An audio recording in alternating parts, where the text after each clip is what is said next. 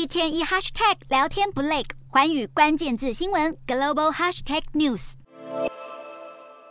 台海紧张是西方与中国近年来一大症结，因此欧盟执委会主席范德赖恩、法国总统马克宏以及中国国家主席习近平在北京的三方会谈中，针对台湾谈了些什么，引起全球媒体关注。范德赖恩与习近平会谈后，单独召开记者会，表示自己在中国国家主席面前直言不讳提倡台海和平的重要性。范德赖恩挑明欧盟立场，强调单方面威胁以武力改变现状是不可接受的。面对欧盟方的严正警告，习近平也摆出强硬态势，宣称台湾问题是中国利益的核心。谁要是指望中国在台湾问题上妥协退让，就是痴心妄想，只会搬石头砸自己的脚。尽管欧中领导人会谈中谈论台海问题时气氛相当紧绷，中国外交部却在会后声明轻描淡写，只提到范德赖恩奉行一中政策，希望台海保持和平稳定。然而，范德赖恩对习近平传达的种种不满还不仅于台海问题，他反映。欧洲贸易极度失衡，去年欧盟对中国贸易赤字将近四千亿欧元，折合新台币十三点三兆元，而过去十年对中贸易赤字更是暴增了三倍。此外，欧洲企业在中国面临不公平竞争状况，而中方对智慧财产权保护不足，还施压欧气转移技术，都成了欧中经贸交流的严重阻碍。